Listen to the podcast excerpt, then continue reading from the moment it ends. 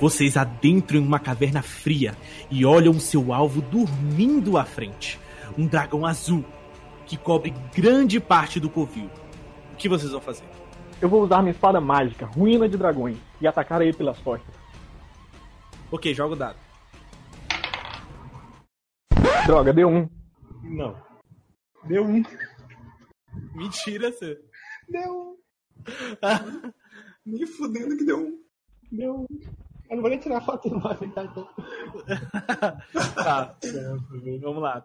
Ele vira pra vocês todos com os olhos azuis em chamas, puxa todo o ar e se prepara pra soltar uma baforada mortal.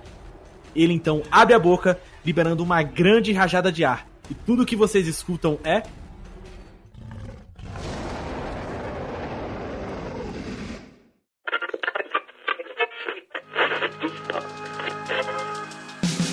Você está entrando na zona de ruído.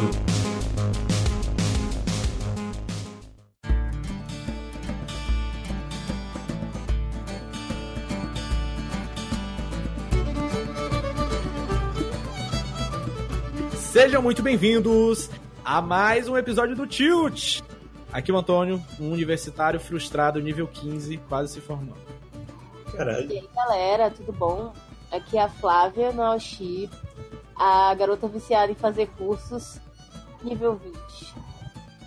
Oi, eu sou o Paulo, o humano triste fracassado nível 10. Estamos aí lutando pra conseguir o 11. Olá, eu sou João Pedro, um bobão nível 14.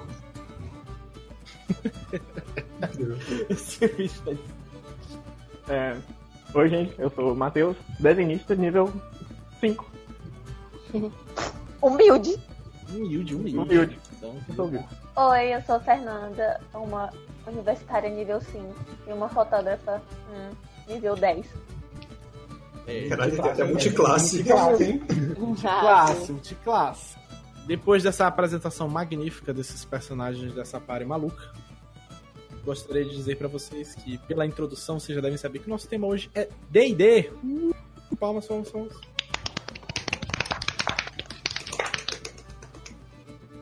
Como a gente falou já no início do Tilt, lá no primeiro episódio, a gente explicou que a gente não vai falar só sobre games é, eletrônicos, a gente vai falar sobre jogos. E uma coisa que a gente queria muito falar quando a gente criou o Tilt era sobre D&D.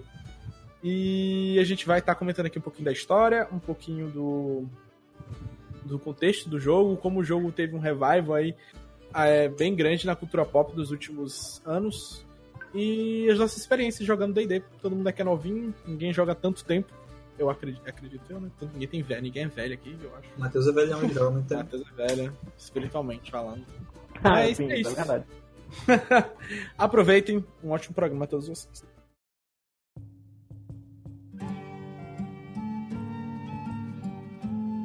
Enfim, colegas, é, vamos lá. O que é D&D, né? O que é um. Ou melhor, o que é um RPG de mesa? Ah, RPG de mesa não se chama RPG de mesa, obviamente. Ele chama RPG, foi ele que começou tudo. Ele começou a se chamar de RPG de mesa porque, né? Começaram a surgir RPGs digitais e aí... Vou ver bagunça. Mas o provavelmente o mais conhecido de todos é o D&D. E o que que é D&D? O que que todo mundo fala de D&D? Que porra é D&D? D&D é um jogo é um RPG de mesa. Ele é um jogo interpretativo, basicamente, em que uma pessoa narra uma aventura e as outras com seus personagens seguem a aventura utilizando interpretação e as regras. de- É, essa é a melhor forma de, de descrever o que é o D&D, basicamente. Ahn, existem vários settings de RPG de mesa. A gente vai falar especificamente hoje do Dragons, que é um que é um set de fantasia medieval. É, que é bem nos moldes de, sei lá, se você já leu Senhor dos Anéis, é, Senhor dos Anéis, Senhor dos Anéis ou Senhor dos Anéis, Hobbit também, É, você conhece basicamente o mundo com elfos e anões e guerreiros e etc. Ah, ele foi basicamente criado ali na década de 70, I guess, tipo 74, pelo Gary Gygax e pelo Dave Arneson. É, se eu não me engano, eles tiveram alguns jogos antes. Sim, sim, sim, sim. Eram os. os como é que se diz? Eram wargames. Wargames, né? Um, era o Chainmail, que era o. ah, literalmente é o Cota de Mario. que Era um jogo de miniatura medieval. pelo Gary, obviamente. E tinha o. Qual é o nome do outro? Qual? Cavaliers and Hardhead, né? É isso? Esqueci. É. Cavaleiros e a Távola Redonda, alguma coisa assim. É, é isso aí mesmo.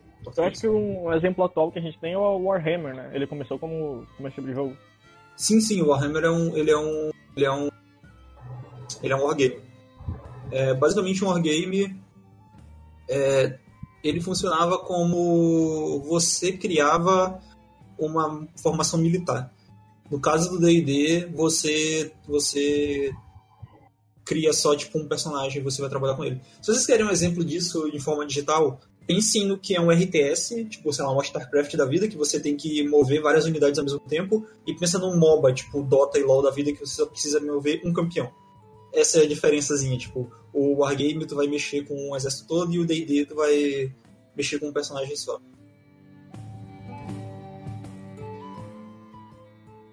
Tá lembrando que também o Wargame, Chainmail e o Cavaliers and Houndhead não demandava interpretação, que o que surgiu no D&D, foi inovador, que a gente vai falar mais tarde.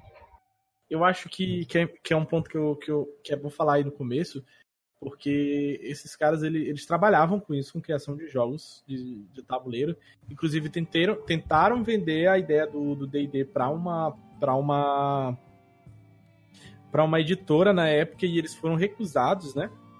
Lá na década de 70 e eles tiveram que criar a própria é, editora para poder lançar o o D&D. E, e é interessante é, o fato que, que Paulo citou pra gente imaginar um mundo de D&D, que é um mundo, é, de, um mundo de fantasia, né, que teve essa influência gigantesca dos, é, de mitologia de literatura fantástica. Então, até pouco tempo, parece que a, os caras, eles, eles meio que negavam a influência do, do Senhor dos Anéis, né, como se, que, que, como se não fosse, não, não é nada parecido, a gente não tem influência, mas acaba que, que eles, que de, é, de, muito tempo depois, eles é, como é que se diz? Eles. O Gygax mesmo veio e falou, tipo, tá. É, ele gente, falou, ele chegou, tá, a gente. A gente, a gente pegou a influência, assim, do, do Tolkien. Isso, isso, isso. A gente pegou a influência do Tolkien. Tanto que parece que teve, teve, eles tiveram os problemas no começo com direitos autorais, tanto que eles tiveram que mudar o nome de algumas raças. O Halfling, acho que mudou o nome, raça Halfling. Sim, o Hobbit. É Hobbit. Halfling é um Hobbit. Então teve que, teve que mudar esse tipo de coisa. Mas acaba que eles, por mais que ele diga que ele não bebeu da fonte do Senhor dos Anéis, ele bebeu de fontes que o, que o Senhor dos Anéis bebeu. Então acaba que tá tudo ali meio que relacionado e, e, e dentro. E acaba que a popularidade do DD também vem, a, vem à tona, porque meio que se torna uma maneira de uma. da galera que já gostava do Senhor dos Anéis entrar nessa, nesse mundo, né? Desenvolver histórias que, que eles viam no Senhor dos Anéis era possível desenvolver no D&D porque ele tinha essa liberdade, né, de tu criar essa narrativa, de tu criar essa tua própria história, né? Além disso, é, peraí, falando em fontes que os caras beberam, no começo do D&D, no no D&D, na primeira edição, entre os deuses do universo, eles citavam Kitum. Kitum ficava lá citado como um deus possível de ser usado e tinha, tipo, coisas sobre Kitum. E depois que eles tiveram que tirar por causa do, do cara lá do se vocês, é, se vocês tiverem, se vocês tiverem é, é, dúvida disso, é só ir na página 53 do Manual do Monstro e você ver lá o, o Balrog. E, tipo, é literalmente o Balrog, não tem, não tem diferença, eles só mudaram pra Balor.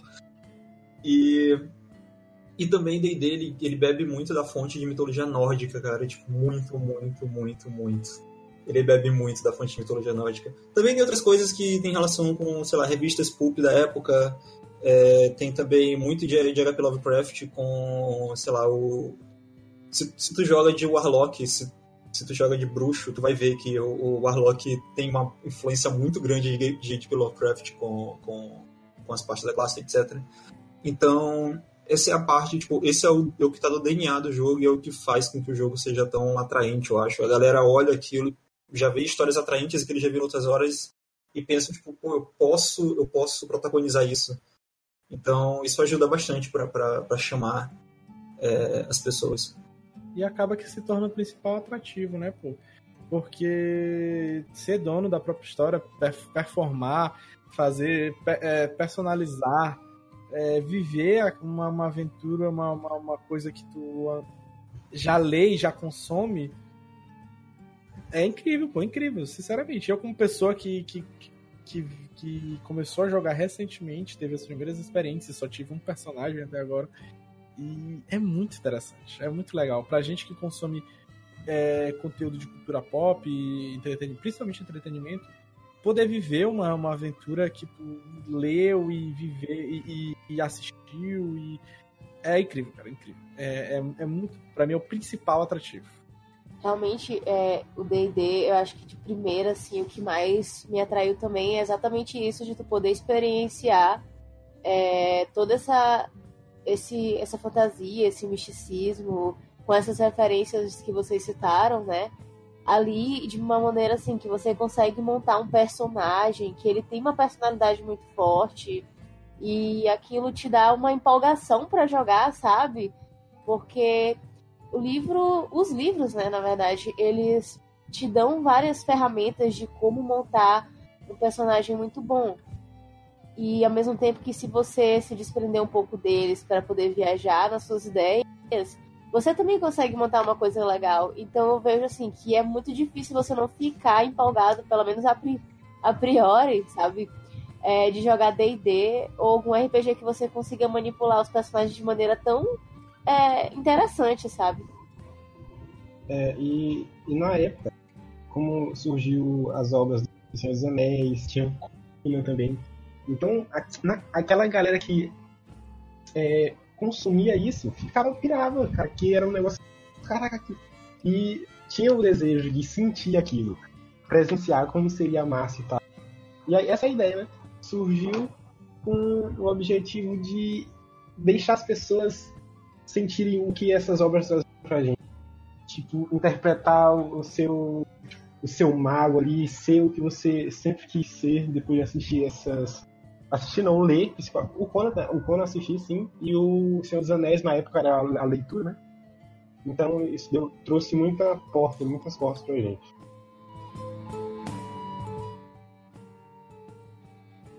Mas aí, era assim desde o início? Não era assim desde o iníu. Não era, vamos, era mais. Vamos, vamos falar um pouquinho aqui sobre o que aconteceu na época. Então, é, eu não sei se tem isso, eu, eu não tenho noção se teve isso muito no Brasil, mas eu sei que lá fora é um estigma foda de que nerd é, nerd é merda, saca? Então, tinha esse estigma todo com, com a galera que já gostava dessas coisas, que era fã de, sei lá, de literatura fantástica, que era fã de mitologia, etc é, essa galera era meio que escorraçada pro lado, assim, tipo, eles ficavam marginalizados no cantinho deles, eles faziam as coisas deles e o resto do pessoal não gostava muito do que eles faziam. Tinha essa primeira parte. Então, basicamente, se você jogava D&D, você provavelmente também já lia outras coisas que eram consideradas coisas de nerd e você era um fudido por causa disso. Mas o maior estigma que eu acho que teve com D&D foi a época do do que é chamado de Satanic Panic lá fora, que, eu, que, que a gente perguntou para um indivíduo que jogou durante a época, tipo, dos anos 80, estava conhecido como o pai de João Pedro, e ele falou que chegou aqui também essa parada, então, é, basicamente o que aconteceu é que muita gente estava ligando D&D a, tipo, algum tipo de culto satânico, e que as pessoas iam lá para interpretar, é, interpretar personagens de forma que isso era uma armadilha para eles engajarem em satanismo e participarem de cultos suicidas e homicidas e, e roubo e etc. É, isso também é muito era muito fortalecido pelo fato de que se tu pegasse o manual do monstro e dos deuses e entidades que tinham na época, a primeira coisa que tinha na capa era um, era um belo de um capiroto vermelho de chifres gigantescos. Então era meio que tipo, era, era prato cheio para essa galera. E tinha sempre, e também, tipo, no panteão dos monstros tem sempre demônios e como, como, chama? É porque ela tem a diferença entre Devils e, e, e Devils e Demons. Aqui eu não sei se é essa diferença, acho que é tipo Diabos e então lá tinha essa, tinha essa parada que a galera olhava e falava, opa, tá aqui, ó, eu tô falando que tem envolvimento. E por muito tempo isso, isso, isso ficou marcado na história do jogo. Mas por causa disso também teve um grande crescimento econômico na questão de venda. Porque tinha muita gente que revoltada com esse surto maluco de, da galera falando tipo, D&D influencia esse tipo de coisa, é, a galera revoltada foi lá comprar, sabe? então, então é mais um daqueles casos de da galera tentando proibir o negócio e os outros indo lá e falando, não, não só porque você quer proibir, eu vou comprar de propósito. Então, teve esse crescimento na- nas vendas por causa desse tipo de coisa. É só que, então, tipo, de forma análoga, vocês podem colocar isso em comparação, sei lá, com o que a galera acha que videogames criam, videogames viol- violentos criam pessoas violentas. Ou qualquer outra coisa do tipo. E também, sei lá, é, grandes movimentos virais que vocês viram acontecendo por aí, que de fato, tipo, não aconteciam, mas que teve muita divulgação e acabou acontecendo. Então, tipo, de tempos em tempos vai rolar isso. Alguma coisa nova vai acontecer, a galera vai se divertir, alguém vai falar, opa, isso aí tá errado. É do demônio isso aí. É o demônio. Sempre Quem tem jogou alguém pra Yu-Gi-Oh! falar. Quem jogou Yu-Gi-Oh! Tá, tá sabendo o que, que, que é isso aí. Eu acho que também tem toda, como tu já tinha dito, né, a construção social em cima dos, dos consumidores de jogos.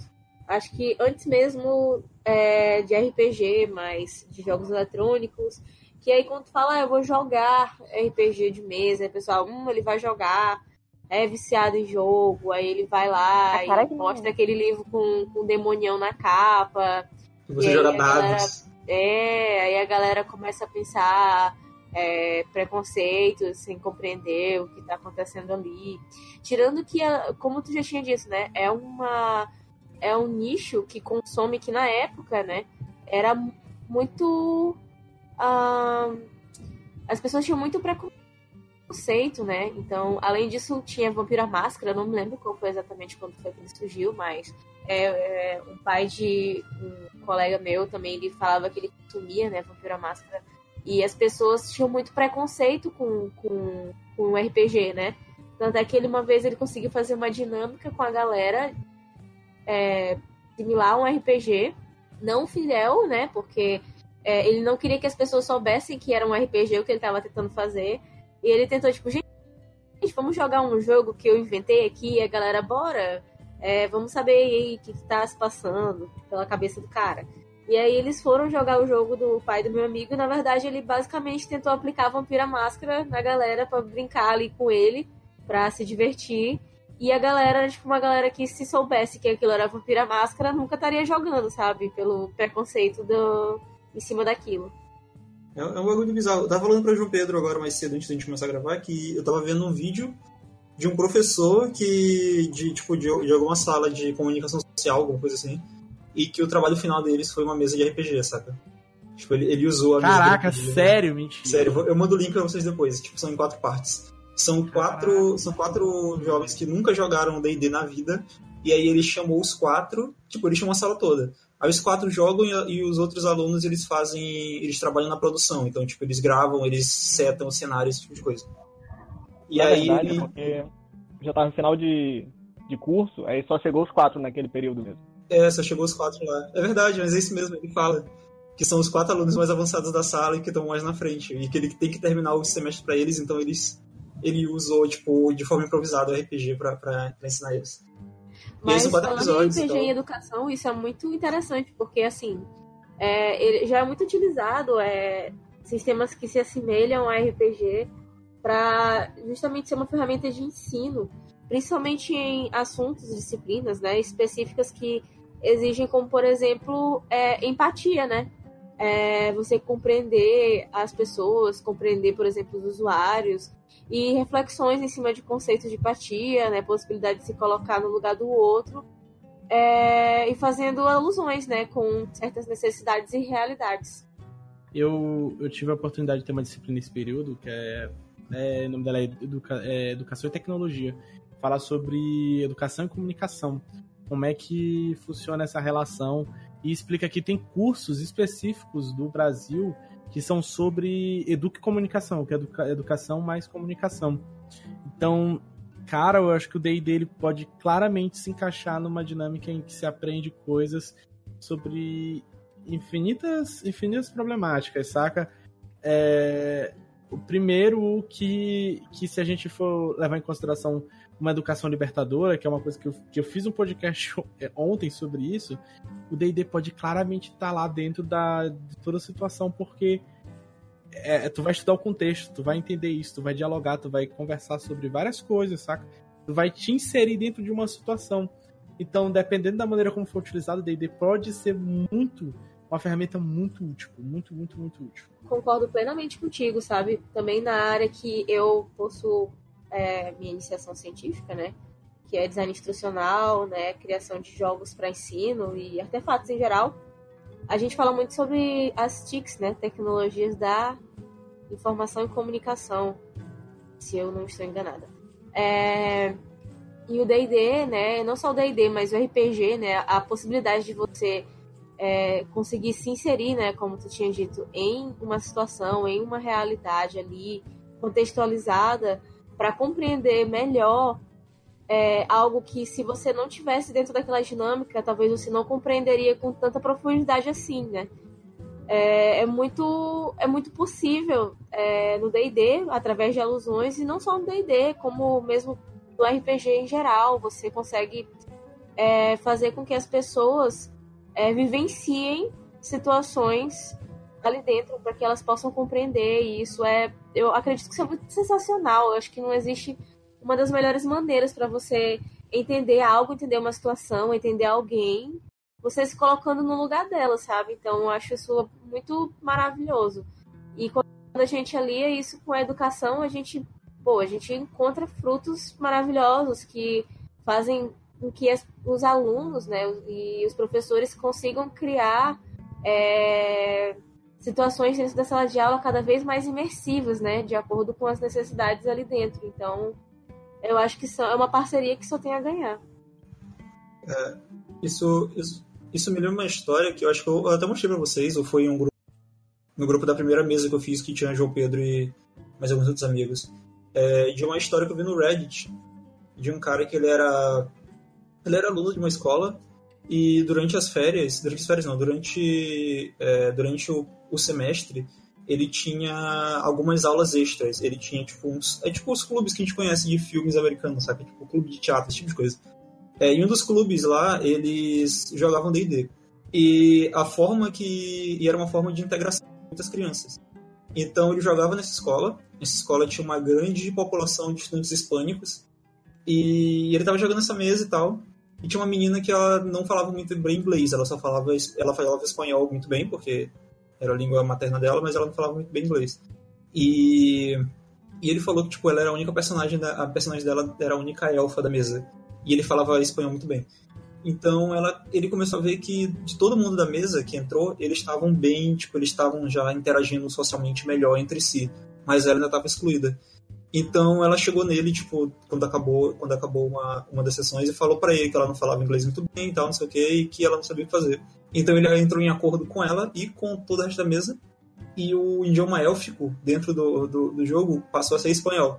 Então ela podia se comunicar com as outras pessoas, tipo, ela se comunicava com o mestre em espanhol e, e quem entendia é, é, élfico dentro da, da mesa, os personagens que conseguiam entender é, ele traduzia para essas pessoas, e aí teve uma dinâmica melhor e ela começou a se, a se, a se enturmar.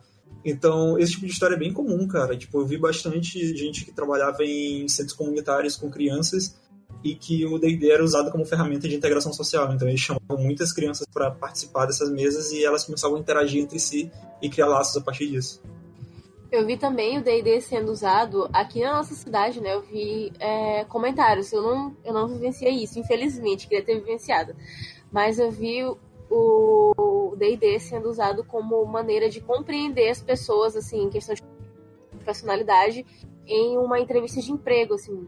Então eu achei genial colocar a, os candidatos para jogarem D&D entre si. Eu não sei se isso daria certo. Então, só que eles explicaram, sabe? Tipo, tinha algumas, algumas limitações. É, eles foram claros na, nas expectativas ali, né? De, tipo, eles querem compreender quem eles são e tudo mais. Então, tipo, se você escolher aquilo, seria legal você explicar porque que você optou por isso e por aquilo outro. E aí eles iriam simulando algumas limitações, algumas histórias ali, né? Uns enredos que é, o para poder identificar como é que aqueles funcionários se comportariam em algo similar, né, na vida real, né? Tipo, não tem como, por exemplo, acontecer uma coisa na época, na era feudal no real, mas aquelas atitudes, né, que eles tomariam. Então, é, isso foi, assim, uma coisa que eu fiquei, caramba, mano, que loucura.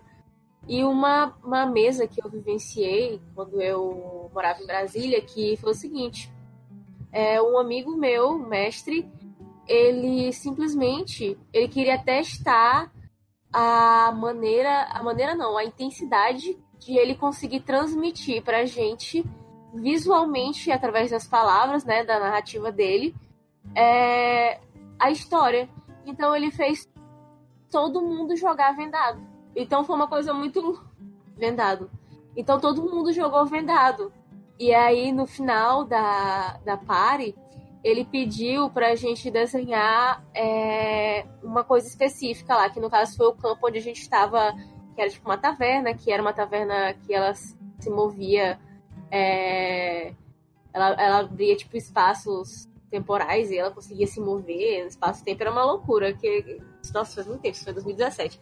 Mas foi uma coisa assim que ele pediu pra gente explicar, é, desenhar para ele, tipo, minimamente ali, como é que a gente visualizou na nossa cabeça aquele local ali da taverna. E todo mundo desenhou de uma maneira muito parecida. E era justamente isso que ele queria. Ele queria conseguir transmitir a mesma mensagem o máximo possível para todo mundo, para todo mundo ter a mesma intensidade de experiência, sabe? E eu fiquei tipo, caralho, mano, que doideira, isso é muito louco. Isso realmente é muito. Mas a gente tá falando sobre isso. Como joga esta caralha? Não é, É mesmo? isso aí, é importante a gente falar isso. Vamos lá, D&D tem várias que edições. pulamos alguns pontos importantes para conseguir É, situar os nossos, nossos coleguinhas. Daí deixa eu ver aqui, tem tipo 1, 2, 3, 4, 5, 6, 7, 8, 9, 10, 11, tem 12 edições de D&D. Eu vou falar só das... A gente só vai falar das mecânicas da quinta edição, que é a única que eu provavelmente já jogou aqui, eu não sei se alguém mais jogou outra edição aqui. É, Então vamos lá. É, quem- Os iniciantes aí, que vocês jogaram pela primeira vez agora, Antônio, diz qual é a mecânica mais importante pra ti dentro do jogo. A mecânica mais importante pra mim dentro do jogo. Interpretação pode ser considerada mecânica? Sim, é, um, é uma parte. Cara, é, pra mim a importante. coisa mais importante é a interpretação, pô. Pra mim é a interpretação, porque se eu, se eu me, me dispor a entrar numa história é, em que eu crio um personagem, cara, pra, pra mim a parte mais divertida é criar o personagem. Aí depois a mecânica mais interessante é interpretar ele, cara. Porque eu vou, eu vou entrar naquela história que o mestre criou pra mim. O que acontece? O mestre, que é, que é a pessoa que não, não é um personagem da história, ele vai criar uma história, uma aventura, para que é, a pare, que no caso seria, em teoria seríamos aqui nós, que somos uma pare na vida real, é, é, é, participássemos e, e, e dessemos um, em teoria um fim a essa aventura. O mestre vai, vai modulando todas as nossas ações de acordo com as decisões que são tomadas pela gente. E ele vai julgando punições, vai julgando é, recompensas, esse tipo de coisa. Pra mim, a interpretação é legal porque acaba que é, é uma troca é muito boa. Por exemplo, porra, eu, eu, tô, eu tô jogando esse jogo aqui pra entrar nesse mundo. Eu vou ficar de bobeira fazendo. Não, não interpretando meu personagem? Não, eu quero interpretar meu personagem porque é a parte mais interessante. É tu ser outra pessoa. Eu não vou jogar D&D pra ser o mesmo, saca? Então, pra mim, acho que é interessante quando a gente joga é fazer personagens diferentes, de raças diferentes e esse tipo de coisa pra que a gente consiga ter uma experiência diferente do mundo real, porque pra mim essa é a proposta. É um RPG de fantasia, é, é a gente viver outra coisa, saca? Então, a criação de personagens eu acho muito interessante. Tanto que eu já li horrores sobre criação de personagens, só joguei uma mesa. Mas eu tenho os outros três personagens com histórias criadas, com é, é, é, vidas vividas. Vidas Antônio é terrível. Antônio terrível. tem, Antônio tem 47 personagens, ele não é o primeiro dele ainda direito. Não julgo, não julgo nem um pouco. A gente. é, Tá, vamos lá, deixa eu explicar isso. A gente tem uma mesa, todo mundo tá programa participa dessa mesa. Eu sou o mestre da mesa. E o que o mestre faz basicamente é escrever a história e narrar a história e o que vai acontecendo. É, os jogadores, cada um cria um personagem. Esse personagem tem um nível, ele tem uma raça, ele tem uma classe. É, sendo a raça, o, é, tipo, as características físicas dele, é, sei lá, se ele é um elfo, se ele é um humano, se ele é um meio orc, por aí vai, tem várias classes, tem várias raças. É, a classe dele é basicamente o que ele pode fazer Então, sei lá, guerreiro, arqueiro, ele pode ser um mago e por aí vai, etc, etc. Você consegue pensar em todos os arquétipos possíveis de livro de fantasia, vocês vão encontrar várias coisas. E, e aí a história é basicamente isso. O mestre vai narrar a história, os jogadores vão se integrar nessa história de alguma forma, seja com interpretação ou seja com ações, e eventualmente tu vai rolar uns dados. Tipo, a, o símbolo do D&D, o símbolo do RPG no geral, é um grande D20. O que é um D20? O D20 é um dado de 20 faces, de, 0, de 1 a 20, e ele é basicamente o, a coisa que tu mais vai fazer durante toda, essa, do, toda uma mesa. Tu vai fazer ações e tuas ações vão ser definidas por esse dado. Tem vários outros dados, cada dado define uma coisa, a maioria deles define danos. É, o D20 ele define ações e tem dois dados que porcentagem. E é basicamente isso. Falando assim, tipo, é simples. É, de forma geral, é simples. Se tu tiver uma pessoa que sabe jogar, é simples dentro da mesa. E aqui a gente tem duas pessoas que nunca tinham jogado antes, que jogaram pela primeira vez nessa minha mesa, que é Fernanda e. e... O Antônio acabou de falar a experiência dele. É, Fernanda, como é que tá sendo a experiência primeira vez jogando? Cara, eu aceitei, tipo, ir pra mesa de vocês, mas eu era muito assim com jogos de tabuleiro, porque eu tenho ansiedade e para mim era muito difícil jogar jogo de tabuleiro, porque eu sempre ficava. Eu não queria é, prejudicar os outros jogadores com medo de ser julgado.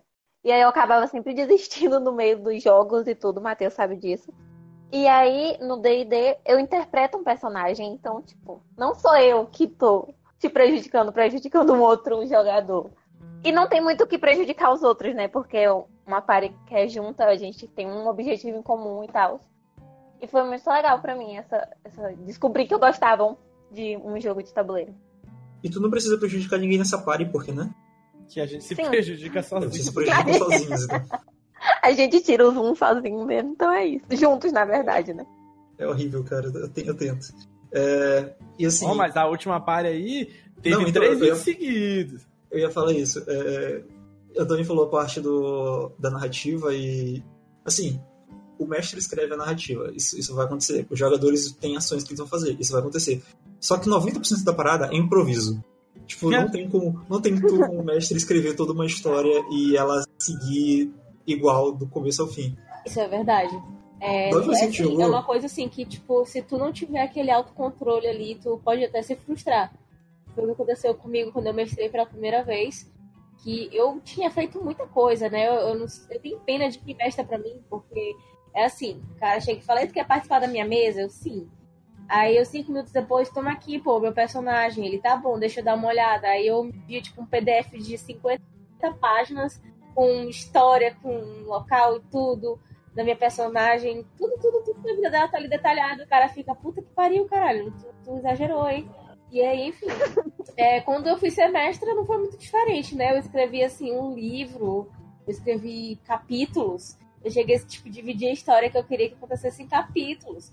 E aí eu já no meu quarto capítulo, triste, porque não aconteceu nada que eu queria realmente, tipo, marcos importantes. desde o primeiro capítulo. E aí, tipo, a, a, minha história foi, né, progredindo, porque tinha que progredir, só que tinha marcos importantes, porque eles, eu queria que eles pegassem itens.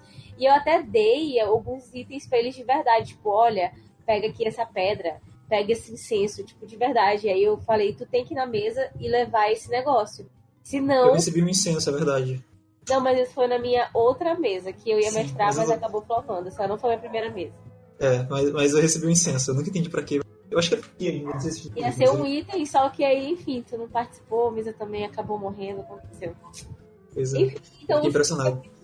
É, aqui é imersão o máximo possível.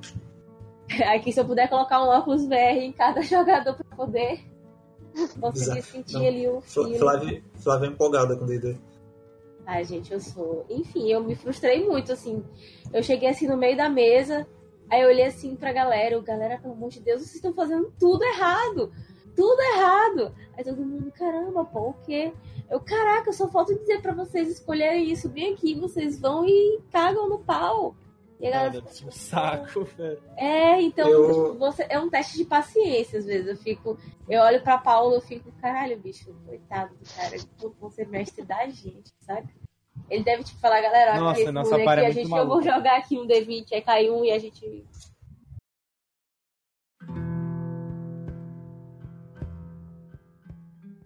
Paulo começou elogiando a gente, tá, tipo, continuou querendo matar a gente. Não, eu, nu- eu nunca elogiei vocês. Bem. Elogiou sim. Elogiou sim, tu quer print? Eu, eu, eu elogiei o fato de a gente na mesa. Eu Elogiei vocês. Até porque na primeira, na, primeira, na primeira sessão que a gente teve, dois personagens caíram, né? Então, né? Então, é. Eu peço perdão pelo vacilo. Eu queria falar que eu tenho muita vontade de mestrar uma mesa por ter tido cadeiras de, de narrativa, de esse tipo de coisa, de saber contar uma história, que eu acho muito interessante essa parte da comunicação. E eu fiquei muito interessado em fazer um- um- uma história. Eu fiz uma história, na verdade, uma mesinha de, de, uma, de um D&D versão terror, né? Mas nunca tive é, é, pessoas para jogarem minha mesa, mas fica aí a dica quem quiser jogar. Vamos, gra vamos gravar isso. Bicho, se tu não me chamar pra essa mesa, eu vou isso? ficar muito, muito chateada contigo. Eu preparei tudo certinho. Sabe, sabe o que eu acho que vai ser um pouco frustrante pra mim? Porque eu preparei tudo no, na, na narrativa do, da jornada do herói. Tá tudo. Nossa, Certinho, te né? prepara pra chorar, porque realmente Sabe que- não decide nada eu- que, tu, que tu pensa que a gente vai É, decidir. pô. Deixa eu explicar pra vocês como é que eu faço. Como é que eu faço pra não ser, ficar frustrado mestrando pra vocês. É, eu lembro da última coisa que a gente fez na última pai, na última, na última sessão. E eu lembro, tipo, o início. Eu só lembro disso. O resto é improviso. Tudo improviso. Todo o resto é improviso. Tudo que Não, acontece depois. exemplo, eu, eu bolei uma, por exemplo, eu bolei uma história central e bolei uma maneira de colocar vocês dentro da minha história. Mas eu ainda não, é, não bolei o, o corpo. Eu, eu sei de pontos específicos que eu quero que coisas que aconteçam, mas o corpo eu acho que é muito de deixar acontecer também, né? A gente tem que ver como é que vai ficar. Mas eu tô muito, tô muito afim de mestrar alguma coisa, porque eu preparei uma parada meio de terror, assim. Eu acho que talvez funcione bem legal. Selecionei monstros, eu tenho monstros selecionados já, saca? Ah, a gente volta pra Ô, experiência a depois gente e. não vai enfrentar nem metade dos monstros que ele escolheu, porque a gente vai ter o nosso caminho tudo aleatório, ele vai ficar, meu Deus do céu, pra onde é que essa galera tá indo? Aí quando ele pensa que a gente tá indo pro caminho certo, a gente vai e tira dado baixo. Escorrega, basicamente cai isso, e, e, e esbarra em morre. alguma coisa. A gente, Morre, tem, né? que gra- a gente tem que gravar isso, cara. Não sei. Que a gente falou sobre como antigamente no início era sempre uma. eh, tinha esse estigma esquisito pra, da galera que jogava. Mas recentemente isso tá mudando um pouco, tipo, mudou bastante recentemente. É, e isso tem muito a ver com cultura pop e com streaming e com como as informações hoje em dia são, são, são transmitidas. É, quem provavelmente qualquer pessoa que viveu nos últimos 10 anos é, notou isso que a ideia de ser nerd, de ser geek, meio que ficou um negócio legal. Tipo, é cool agora ser, ser, Uhum. ser geek, ser nerd. Diga. Então, Bicho, não eu só acho ser geek, como de- ser otaku também. Eu me lembro muito bem que quando eu tava na escola, até meu ensino médio, eu era zoada demais porque eu era otaku. No meu ensino fundamental, Cala a boca, tá? sim, Pa- Paulo, Paulo não superou. Então, ele não conseguiu superar o bichinho. Cara, eu não É. vejo isso. Vocês veem, vocês veem isso como ponto negativo da coisa? Não, Não, eu acho que o importante é ser feliz, a galera, cada um cuidar da sua vida. Mas, mano, eu nunca me esqueci que eu sofria bullying porque eu gostava de Naruto no ensino fundamental. Eu vou tomar no cu, meu patrão. e olha aí, agora, e agora tu anda pela rua e tem uma Naruto. Cara, eu acho, eu acho isso extremamente positivo, a popularização da cultura pop, porque a gente só ganha com isso. A gente Sim. ganha mais eventos, a gente ganha mais brinquedos, a gente ganha mais filmes, a gente ganha mais jogos, a gente ganha mais action figures. A gente só ganha, cara. Então, a, a gente que. que, Rapaz, eu não tô ganhando nada, nada, não. Pelo contrário, eu tô pagando tudo. Tô gastando. Então, quem ganha, quem ganha. que ganhar, gente a ganha palavra é ganhar, a gente A ganha, gente ganha conteúdo. conteúdo. Se pra gente ainda tem que pagar por ele. Não, não, não, É. não exclui, É. né? Mas eu Rapaz, reporto poxa. preconceito contra otakus e nerds. É, Por eu favor. tenho que continuar. Não, mas tipo, é, tem muita essa coisa de. Tem muita gente que. Assim, no geral, o DD é, bem, é uma parada bem, bem inclusiva, de forma assim. É, tu vai mostrar pra uma pessoa que nunca jogou um livro com as regras, ele vai ser bem intimidador no início, mas se tu explicar tipo, o básico e tiver pessoas pra guiar, não vai ser tão complicado. A pessoa vai pegar o livro depois, exemplos Antônio, que a gente explicou o básico pra ele e depois da primeira sessão ele ficou maluco lendo o livro, que nem um idiota. E ele Pois leu os é. 23. Ele pegou todos os 23 livros e complementos e homebrews que eu tinha aqui e ele leu tudo pra fazer todos os personagens dele, que ele nunca vai usar na vida. É exatamente isso, saca? Eu não sa... eu, eu, eu, tava, eu tava muito, com muita preguiça de fazer meu personagem, sinceramente. E chegou no dia, gente, vai ter que rolar RPG, vai ter que rolar. Eu trabalho fazendo vídeo, meu Deus, eu tenho que fazer meu personagem. Vou fazer aqui. Passei uma manhã inteira perguntando coisa pra Paulo pra eu fazer minha ficha. E eu fui lendo e era muito interessante. Aí eu, pronto, acabou.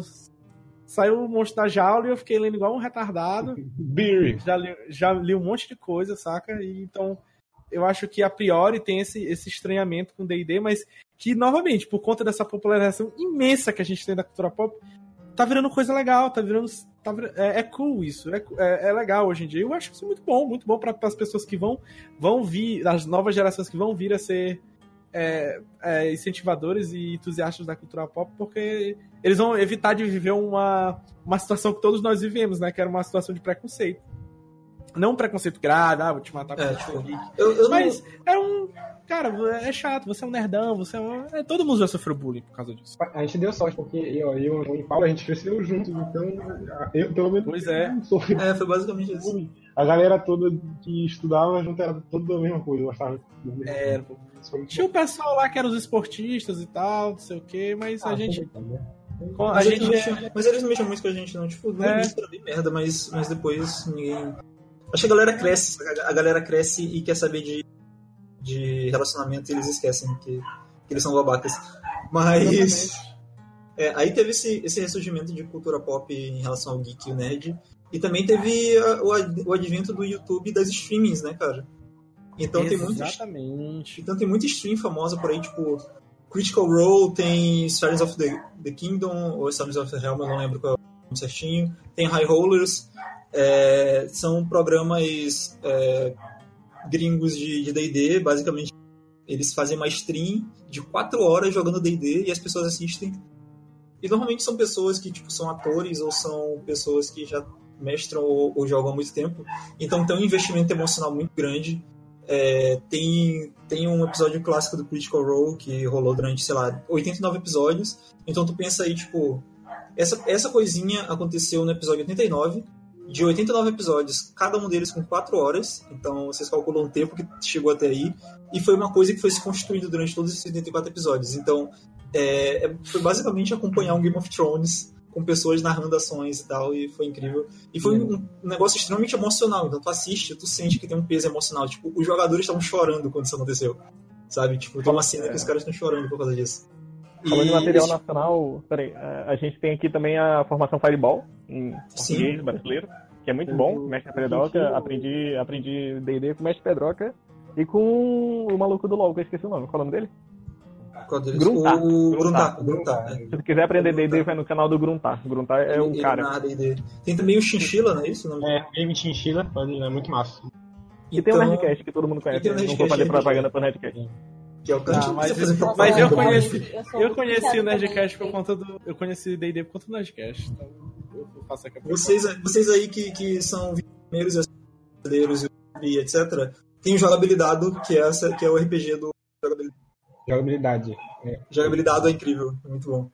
Então tem muito conteúdo, então tipo, se tu nunca jogou D&D na vida e tu quiser, assim, nenhuma sessão de D&D vai acontecer como como acontece nesses programas, porque são pessoas que jogam há muitos anos, são pessoas extremamente experientes. Algumas delas são tipo atores e, e dubladores profissionais. Então, tipo, nunca vai acontecer tão perfeito quanto aquilo. Mas se você quiser ter uma noção basicamente do que acontece, esses programas são incríveis. Então tem muita gente que vem, assiste isso e tem uma noção do que é. E aí eles se sentem, tipo, ok, dá pra fazer isso, eu consigo fazer isso. Motivado, E- né? Por mais, é, dá- mais dá que a tua versão não seja tão boa, mas né, é, vai ser boa o suficiente pra que tu queira continuar a jogar. Isso. E. Pera, eu ia falar alguma outra coisa muito importante que eu esqueci. Assim, e tem muita gente, tipo, famosa pra caralho que joga DD, é incrível, cara. Tipo, tem. No canal do Geek and Sundry, que é, que é o canal inicial do, do Critical Role, tem um, uma porra de uma sessão de RPG com o Terry Crews, sabe? O, a Débora Anwol, que, que fez, é, tipo, Demolidor, ela joga D&D. O The Show, o, o Big Show, sabe o que é o Big Show? Alguém que assistiu o WWE? Não, não. não. Sim, Big. Show. O Big Show joga D&D e ele tem um programa lá que ele joga com o Don, John Magniello, alguma coisa assim. Tem um, Então- tem, um, tem um também famosão aí da TV que é, que é viciadíssimo. Eu esqueci quem é. É um host de TV? Eu acho que é. Eu sei quem é esse cara, eu esqueci o nome dele agora, mas tem um host de. Tipo, o. Puta, qual é o nome dele, velho? Eu esqueci o nome dele. Ah, enfim, ele é um host de TV, tipo, de um desses late. de- desses late. eh, late night shows. É Stephen Colbert. Colbert. Colbert. Stephen Colbert. Ele é um host de, de programa de TV e ele é, tipo, viciado em D&D também. Ele jogou muito tempo. Então, tem, teve esse ressurgimento por causa desse- dessas coisas, dessas, dessas- desses streamings, desses canais no YouTube. É, querendo ou não, tem uma Stranger demo... Things também, né? Stranger Things, Stranger Things foi também o grande responsável. Uma explosão do. Stranger Things é uma série, é, né? é uma, é uma a porra do Demogorgon tá no, tá no jogo, saca? É ridículo. É, é tipo Uma, uma, uma, a série que explodiu e trouxe o tema do D&D com crianças que naquela época era uma situação completamente explosível. Elas, Sim. então é, foi uma coisa também que trouxe o D&D em voga novamente. Botou assim a questão bem, bem ampla. E querendo ou não, é, pira é, é- é pirataria? É pirataria. Mas rola muita democratização do material, material base. É, Tinha a Biblioteca Élfica, que era um site brasileiro que postava todos os livros em PDF, porque não tinha edição brasileira. Então eles, eles pegavam os PDFs de livros em inglês, traduziam de forma não oficial e jogavam lá. Então aqui no Brasil, é, sei lá, eu comecei a jogar mais, mais com uma frequência com mais com a galera no final de 2017.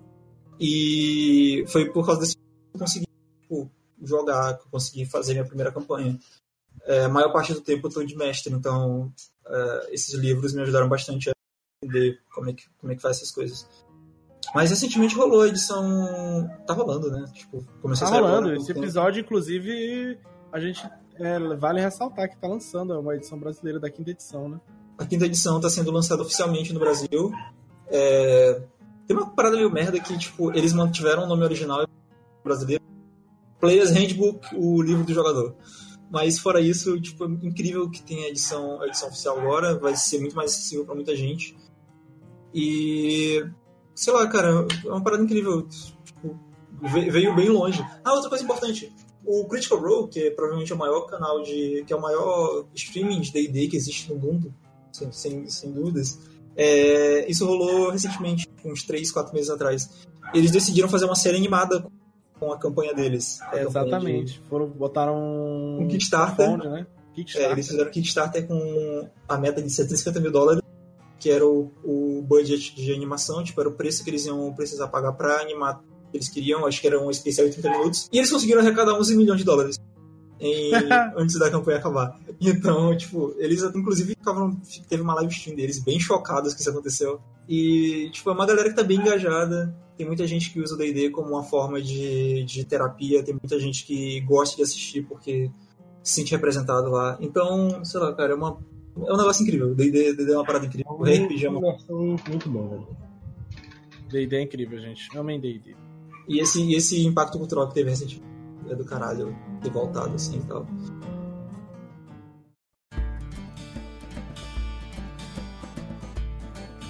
E eu acho que experiências, É né, cara? Nossas experiências, foram experiências que vocês tiveram aí. Cara, eu, como um jogador que iniciou agora, a minha experiência inicial ter sido muito legal. Eu criei meu personagem. É, a gente acaba que vai mudando algumas coisas no decorrer da party, porque, por exemplo, eu criei um bardo, mas meu bardo, em teoria, era pra ser um bardo de, de controle, né? De, de CC.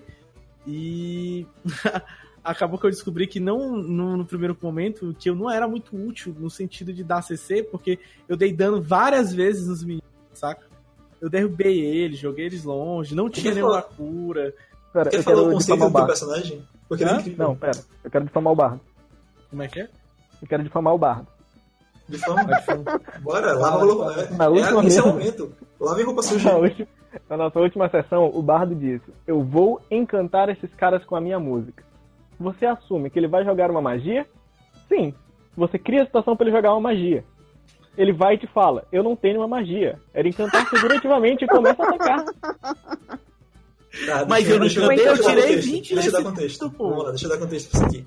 É, na última sessão que a gente jogou, esse, essa, essa turminha do barulho, eles tinham que entrar em uma cidade que estava, que tava, que tava basicamente. Ela estava tomada por bandidos. Tipo, bandidos invadiram a cidade, eles tomaram. Eles derrubaram o, o cara que estava controlando a cidade, o chefe da cidade, e eles tomaram conta. E aí eles estavam cobrando impostos para pessoas que entravam na cidade. Primeiro, o plano que vocês fizeram para entrar na cidade foi bizarro, de, de ridículo, de, de maluco. Foi bom, foi bom, foi bom. Foi, foi incrível. Tipo, eu, eu nunca pensei que vocês fizeram. Ok. Entraram na cidade. Aí, é, eles precisavam chegar. Eu não lembro porque vocês precisavam chegar no chefe, não era isso? Vocês Era. queriam chegar no chefe dos bandidos, era isso. E aí eles decidiram criar uma distração no meio, no meio da, da cidade. Antônio, com seu personagem, que é um bardo, falou: Vou encantar todos com, com, com minha música, vou fazer eles traírem olhando pra mim. E Matheus, com seu incrível clérigo, anão, parrudo, gigantesco, ele começou a fazer um culto evangélico no meio da praça. Não, foi na igreja, não foi Eu não? foi, foi, foi, igreja, tipo, não, foi na da praça Porque a igreja. pior parte foi eu surtando que o cara queria destruir nossas coisas com martelozão. E eu falei, tá ficando louco, caralho. Né? Cara, foi. foi uma Melhor foi. caralho. Esse martelo foi pra gente construir, não sei o que. Aí o cara, ah, é, então deixa eu isso aqui. Aí na hora que ele foi batendo na carroça, mano. O cara um não deu moral pra mim. Eu falei que não ia falar com ele e ele ficou lá me escrotizando, desgraçado. Tá, vocês entraram. Eles entraram na cidade fingindo que eram. é, o bardo fingindo que ele era um grande bardo conhecido mundo afora e que ele era um grande cantor respeitado. E eles estavam tentando entrar na cidade com armas. Então os caras entraram, eles estavam destruir a carroça que eles estavam pra provar que. Mas enfim. E aí Antônio falou que ia encantar as pessoas e todo um, um- um incrível showzinho evangélico foda. E Antônio pega e fala: Eu não tenho magia em cantar. Não, mas aí deixa eu dar o resto do contexto. Vocês estão de sacanagem comigo. Não, descobri, lembrei na, na hora lá, falei que eu ia encantar, mas não era encantar magicamente, mas sim. É, como é que se diz? Encantar com o poder do dado. encantar com o poder do dado, que foi o seguinte: eu ia tocar pra essa galera. E eu fui lá e tirei 20. Todo mundo me amava. Encantei a galera. Não, não menti. Matheus é que tá se doendo aí. Esse foi, esse foi o momento. Esse foi o momento que eu bati. Que, que eu, esse é o momento na mesa que tu coloca a mão na cabeça e fala, tá, eu não pedi de coisa acontecer, vai acontecer. Foda-se. E foi, eu encantei o público todo, gerei a distração que era pra gerar, não fui pego. A gente foi lá e conseguiu derrotar o bichão lá, o chefão. Ficou tudo certo. Ah, tá, ficou tudo certo, né? A gente acabou o negócio encurralado, não foi? Nada Não, não, disso. matar vocês, não, vocês não sabem ainda. A gente não, a gente não continuou ainda. Essa Aí gente tentou ele, matar cara e não deu. Não, a gente matou ele sim. Eu, eu com meu poder de sedução, Ah, é, foi mesmo, foi. Perdão, perdão. Deu mais facada no pescoço dele ele morreu, mas a gente tá... Cara, só foi, foi o Márcio João Pedro deu uma facada, o cara sobreviveu. Eu olhei, pô, pescoço. Esse, esse é um problema sério que a gente tem, que, vo- que vocês narram uma coisa, e, mas vocês falam, tipo, eu vou fazer tal coisa. E aí alguém começa uma conversa paralela e eu perco totalmente o que, você- o que vocês falam. E aí, na hora que eu vou jogar as coisas pra fazer o que eu vou fazer, eu não faço ideia do que eu tô fazendo. E aí alguém tem que me lembrar toda vez. Então eu acho que esse é o maior problema dessa mesa. As pessoas têm muita conversa paralela. Eu não aguento vocês. É, foda. Sim, mas enfim. Confia na gente, pô. Se alguém que nunca jogou escutar do programa, vocês não vão ter porra nenhuma. É, eu encorajo vocês a, a dar uma lida no material, ou se, sei lá, é, procurar vídeo no YouTube explicando que, que vale um pouco, vale bastante a pena se vocês quiserem iniciar. Nessa parte eu recomendo o canal Fireball. Eles, eles explicam classe por classe, é muito bom.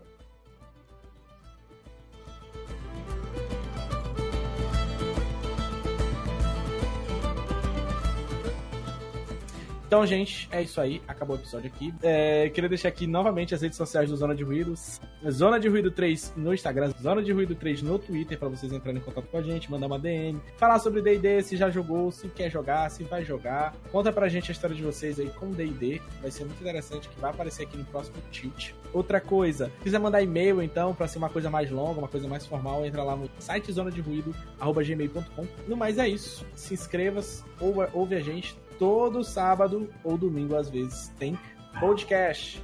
É isto. Falou, é Tchau, galera. Tchau. Até mais. Tchau. Tchau.